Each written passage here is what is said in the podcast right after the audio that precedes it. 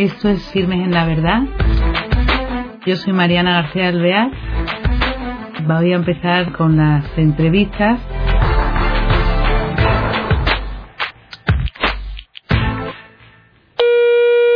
Hola nuestros queridos oyentes de Firmes en la Verdad. Esperamos que hoy, en el tiempo que contamos para poder estar juntos, aprovechemos y disfrutemos, porque vamos a compartirlo con el invitado de hoy, que es Eduardo Hertfelder. Él es ingeniero de telecomunicaciones, es padre de familia y es, que por ello lo invitamos hoy especialmente, presidente del Instituto de Política Familiar. Eduardo, gracias por permitirnos compartir y robarte estos minutos de tu tiempo. ¿Qué tal? Muchísimas gracias, es un placer eh, compartir este rato de reflexión. Muchas gracias. Pues eso, lo primero de todo, eh, centrarnos un poco, que nos cuentes qué es el Instituto de Política Familiar en líneas generales y en España, desde cuándo lleva y darnos una ligera idea.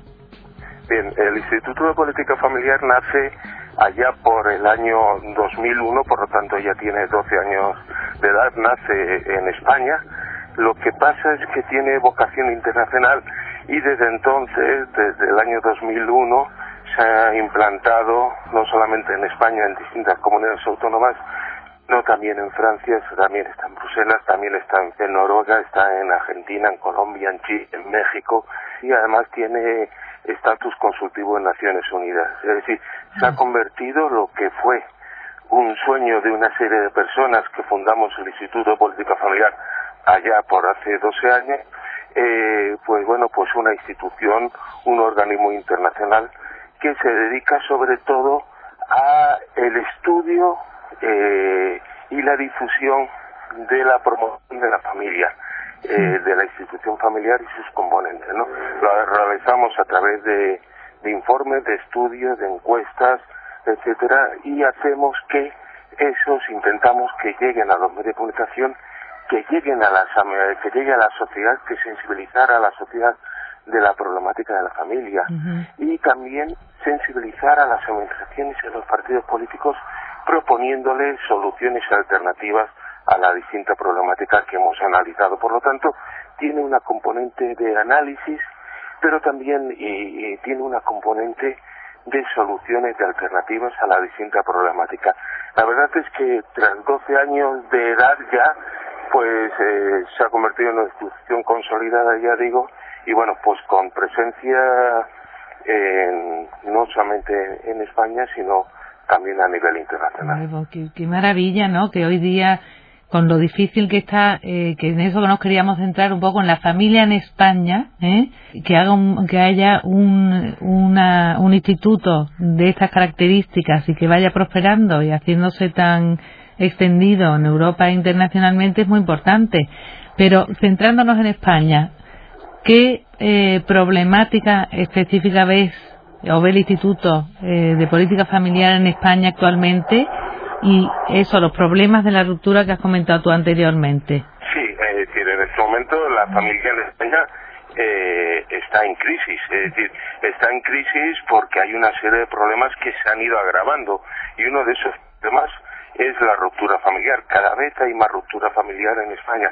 Estamos hablando que en España ya se producen 127.000 rupturas familiares al año. ¿Qué significa? Que se produce cuatro rupturas familiares, eh, perdón, una ruptura familiar cada cuatro minutos. O sea, eh, eh, es una, más de 300 rupturas familiares al día.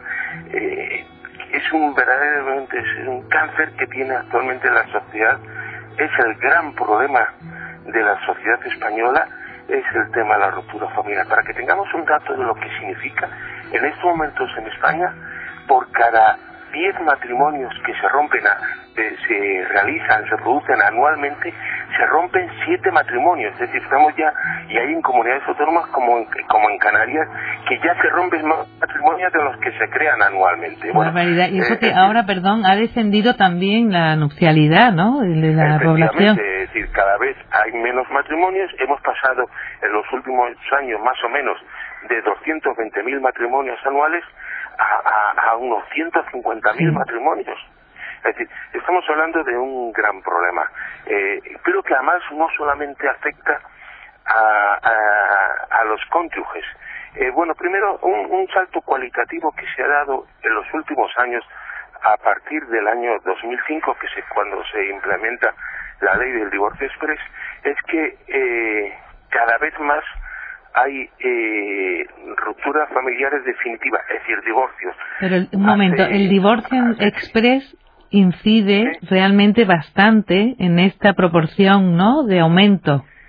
Sí, sí, sí. Eh, hay que tener en cuenta que hace unos años, pues cuatro de cada diez rupturas eran eh, divorcio y el resto eran separación. La gran diferencia cualitativa de la ruptura, del divorcio y de la separación es que la separación eh, rompes el vínculo convivencial, pero no rompes el vínculo conyugal. Sigue habiendo matrimonio. En el divorcio no. Eh, en el divorcio rompes el vínculo conyugal. Bueno, pues hace unos años, seis, siete años antes de la, ley del divorcio express, cuatro de cada diez eran divorcios. Ahora es 9,5 de cada diez, el 95% de la ruptura ya son divorcios, es decir, es marginal de la separación, por lo tanto, se están rompiendo definitivamente los, los, matrimonios. Y ese es un, gran problema. Además, que no solamente afecta a los cónyuges, afecta a, a los hijos. Es decir, cada vez hay más hijos de familias desestructuradas. Por lo tanto, hijos que están viviendo que eh, la fidelidad, el compromiso, la entrega, todo eso que otros, gracias a Dios, hemos vivido, ellos no lo han vivido. Por lo tanto, cuando tú no eres capaz de vivir porque tus padres, por la razón que sea, no entramos a juzgar, simplemente han roto eh, eh, el matrimonio y por lo tanto han roto ese compromiso de fidelidad, de entrega, etcétera, hasta que la muerte los separe, pues lo único que han vivido es eso y por lo tanto cuando mañana ellos inicien una aventura que es el matrimonio, pues a la primera de cambio ellos van a romper porque lo que han visto es ruptura. Entonces, eh, pienso, no sé lo que tú me dirás, porque vosotros en el instituto que estudiáis estas cosas, el problema realmente, el cáncer ese del que, al que tú aludías, está también, claro, ya inserto en la propia población española antes de ese matrimonio, porque el caldo de cultivo es lo que tú dices de personas que, que no tienen esos valores porque no los han vivido. Por supuesto, por supuesto, y cada vez va a peor porque cada vez hay más hijos de, de familias rotas por lo tanto, ellos cuando sean mayor eh, mm, van a transmitir y van a... Les va a parecer lo natural, ¿no? Porque, claro, Van, a parecer lo, natural. Mira, yo esto, para que veamos un ejemplo, yo vivo en una urbanización, ¿vale? Son, somos 80 vecinos, ¿no? 80 casas. Bueno, pues ya es normal en esa urbanización, que es de matrimonios jóvenes, estar viendo a, a, familias rotas. Eh, es decir, es lo normal, es, una cosa normal que eh, estés viendo que eh, esos matrimonios jóvenes que llegaron, eh, que se compraron la casa allí en esa organización, pues hayan separado o divorciado y ahora estén viviendo pues unos o, uno en la casa o ya conviviendo con otra persona ahí. Es lo normal.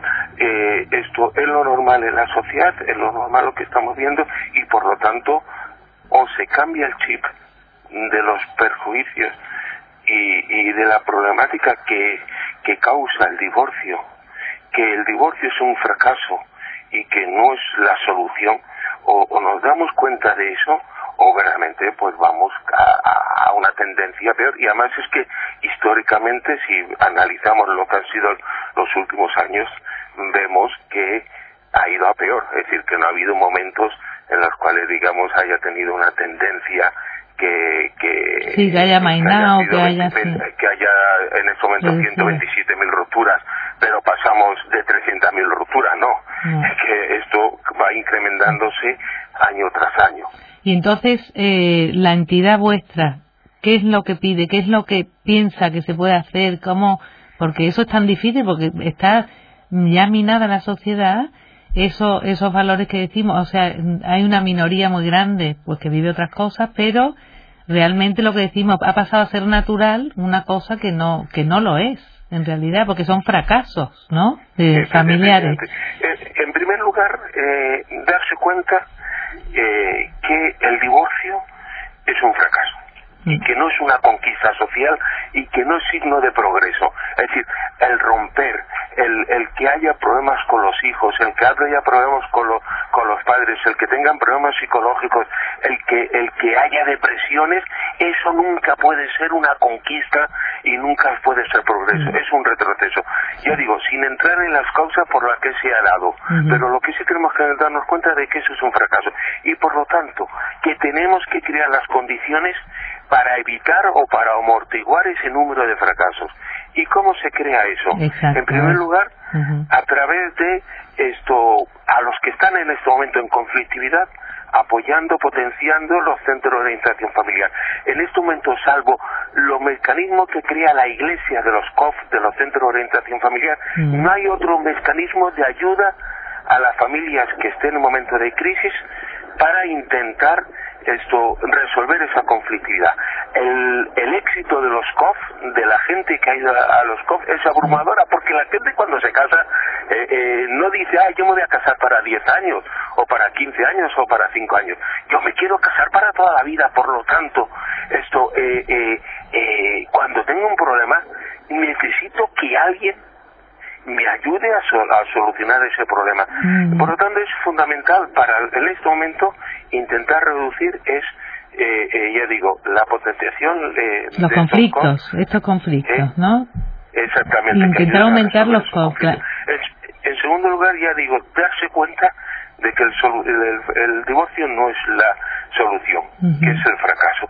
Y como consecuencia de eso, eh, eh, esto que haya una voluntad política de ir reduciendo, de eliminando, de amortiguando tanto el número de divorcios como eh, eh, como los efectos que causa. ¿Cómo es eso? Por ejemplo, eh, es fundamental derogar la ley del divorcio express. La ley del divorcio express es en este momento es la cosa más absurda que se ha creado en España y de hecho que no se conoce en el mundo occidental una ley como esta. Tan nociva, ¿no? Es tan nociva, es decir, no, no, hay, no hay ninguna ley del divorcio en todo el mundo occidental esto que, que, que sea eh, con estas características. Fijémonos la ley del divorcio express. Es que reúne tres características fundamentales. Una, que yo me puedo divorciar sin ningún tipo de causa. ¿Vale? De una forma, segunda cosa, de una forma unilateral. Y tercera, ya. Es decir, yo ahora mismo eh, llego a casa, tengo 21 años de casado y mi mujer o yo decimos, oye Eduardo, que he decidido que me divorcio de ti. Y entonces mm, yo le pregunto, oye, ¿por qué? Y dice, porque me da la gana. Y mañana vamos al juez y el juez esto tiene que darnos el divorcio aunque yo no quiera y de una forma inmediata. Por lo tanto, en cualquier momento de, de, de, enfado, de crisis, la solución ante un enfado es presento el divorcio, la, la, la, solicitud y como se lo dan de una forma inmediata, pues se está incrementando. Por lo tanto, estamos, hemos creado la figura del derecho al repudio en España. Es decir, ya no te quiero, ya no quiero convivir contigo de una forma unilateral y la creo. Por lo tanto, eh, eh, esto es, o sea, es fundamental esa eh, derogación de esta ley que ha sido nefasta y que está siendo nefasta y que ha demostrado, ya digo, su fracaso. No puede ser nunca una ley, no se puede nunca en ningún tipo una ley que lo que haga es aumentar el daño en vez de amortiguarlo. Una ley que aumenta el daño y que en vez de amortiguarlo es una mala ley y la ley del divorcio express lo que ha hecho es aumentar el número de ruptura, aumentar la conflictividad dentro de la ruptura y por lo tanto hay que eliminarla. Y es, eh, eh, totalmente de acuerdo, pero además es incomprensible que hoy día que intentan poner tanta moderación y tantas personas que están dedicados a la conflictividad precisamente, porque hay muchos ahora que intermediarios y, cursillos, ¿no? Y, y, y másters de, de, personas que se dedican a mediar, son los mediadores en las conflictividades, pero se hace después del fracaso, como tú dices, del divorcio express y de, del rotundo fracaso social a lo que nos ha abogado esta ley. Y es una pena porque esa conflictividad la resuelven después, En vez de resolverla, como decís, antes, ¿no? Efectivamente, es decir, eh, eh, lo que se ha eh, hecho ahora es, bueno, cuando ya la conflictividad, cuando ya la ruptura está hecha, vamos a mediar para que, eh, digamos, eh, esto eh, eh, no sea tan psicológicamente mala, ¿no? Pero, pero en vez de decir, no se puede ir al, al efecto, hay que ir al origen, a la causa de por qué se está creando esto, ¿no? Eh, eh, es, decir, esto es como si nosotros tuviéramos un punto negro en la carretera que está produciendo mucho accidente y, y en vez de crear, eh, arreglar ese punto de la carretera, lo que hacemos es, entre comillas, ponemos un, hospital al lado. Bueno, bien, ¿vale?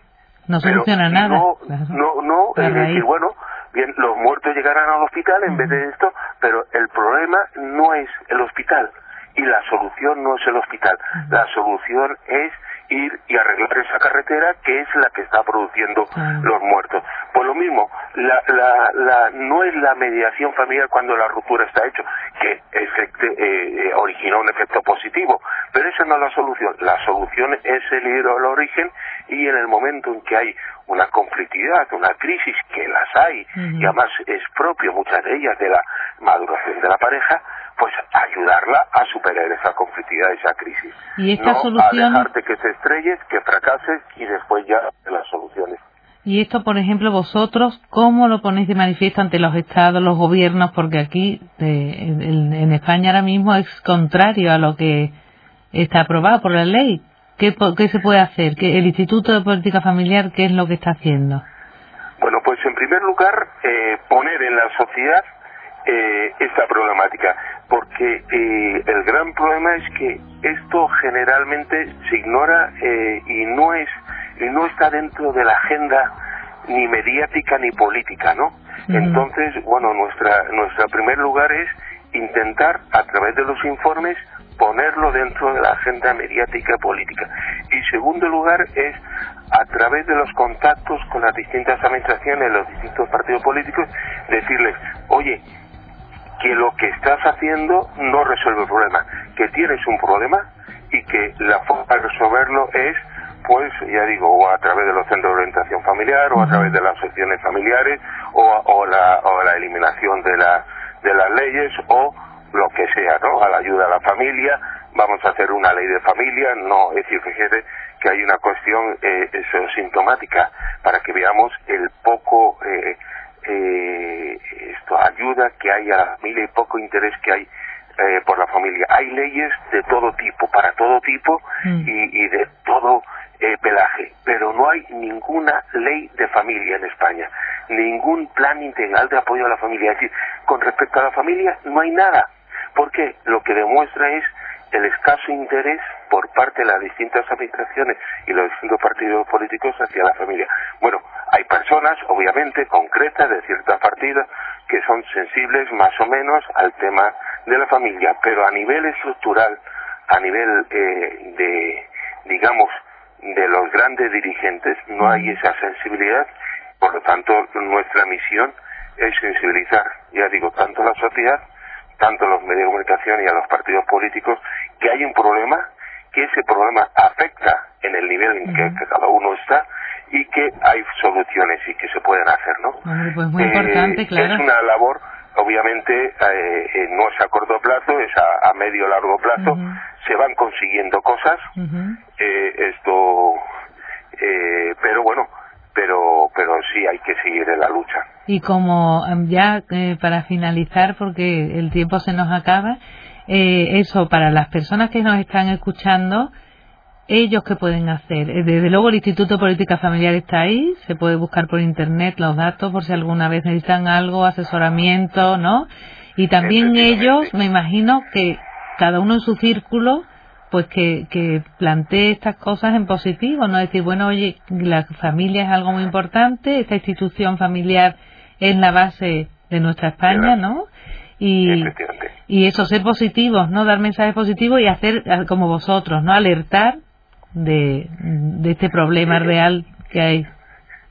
En, en, primer lugar, lo que, como, como decías, hay que darse cuenta primero de la maravilla que tenemos, es decir, y de la maravilla que estamos viviendo. Estamos insertos en una familia, formamos una familia, ya sea que la hemos fundado nosotros, o ya sea que vimos eh, con nuestros padres, etcétera, y es eh, eh, independiente de la problemática que tenemos en el día a día, pero estamos viviendo una gran aventura que es la familia, que estamos transmitiendo vida, transmitiendo educación, transmitiendo futuro a la sociedad. Estamos cumpliendo un papel fundamental, ya digo, para con nosotros mismos, para con nuestros hijos, para con la sociedad. Y por lo tanto, eh, eh, tenemos que darnos cuenta de la importancia que representa la familia, ya digo, para nosotros mismos, para nuestros hijos, para la sociedad. En segundo lugar, tenemos que hacerle ver a los que están alrededor nuestra, esto que la importancia de la familia y que y si alguno está pasándolo mal que merece la pena darse una segunda oportunidad. Que, que se replanteen no el problema que tienen ahora mismo que están viviendo y que están dentro del bosque y que y que no les deja ver sino que se planteen cuando se casaron aquel día cuando le dijeron a la chica o al chico te quiero y me comprometo contigo a vivir en los próximos años ¿eh? entonces que, que, recuerden ese momento que recuerden cuando iniciaron esa vida y que eso sí merece una segunda oportunidad que sus hijos merecen una segunda oportunidad que su mujer o que su marido merece una segunda y una tercera oportunidad. Por lo tanto que merece la pena intentarlo. Y en tercer lugar acudir acudir a si estás eh, eh, a estos centros de orientación familiar a ayudarle. Si no tiene esos problemas, a través de escribiendo cartas, eh, eh, hablando con amigos, etcétera, etcétera, dirigiéndote a los partidos políticos, a los diputados, escribiéndole cartas a quien sea. Es decir, hay que moverse, hay que movilizarse. Cuando se salga a la calle, saliendo a la calle, hay que decir que me importa la familia, hay que demostrarle a los políticos, a las administraciones que nos interesa y que ellos están representados por nosotros y por lo tanto tienen que luchar por nuestros intereses y que y que no somos cuatro los que queremos a la familia, somos muchísimos los que creemos y queremos a la familia y por lo tanto si ellos nos representan tienen que representar en lo que nosotros creemos. Eduardo, muchísimas gracias. El tiempo se nos acaba, pero muchísimas gracias por este mensaje tan positivo y que nos has dejado ¿eh? y por tu trabajo ahí en el Instituto de Política Familiar y por todas estas enseñanzas y esta fuerza nueva que das ¿eh? a, los, oyentes de hoy y a toda la sociedad de lo importante y que merece la pena, ¿no? Muchísimas gracias a vosotros por también por toda la labor. Pues ahí estamos. Muchas gracias. Esperamos eh, tener. Los medios de comunicación y las instituciones familiares que caminando conjuntamente vamos a darle la vuelta a esto. Eso, desde luego que sí. La unión hace la fuerza. ¿eh? Exactamente. Eduardo, muchas gracias y hasta otro día. ¿eh? Un placer tenerte con nosotros. Igualmente, un abrazo. Adiós, adiós. Bueno, queridos oyentes, de nuevo encantada de haber tenido este tiempo con vosotros y hasta el próximo día.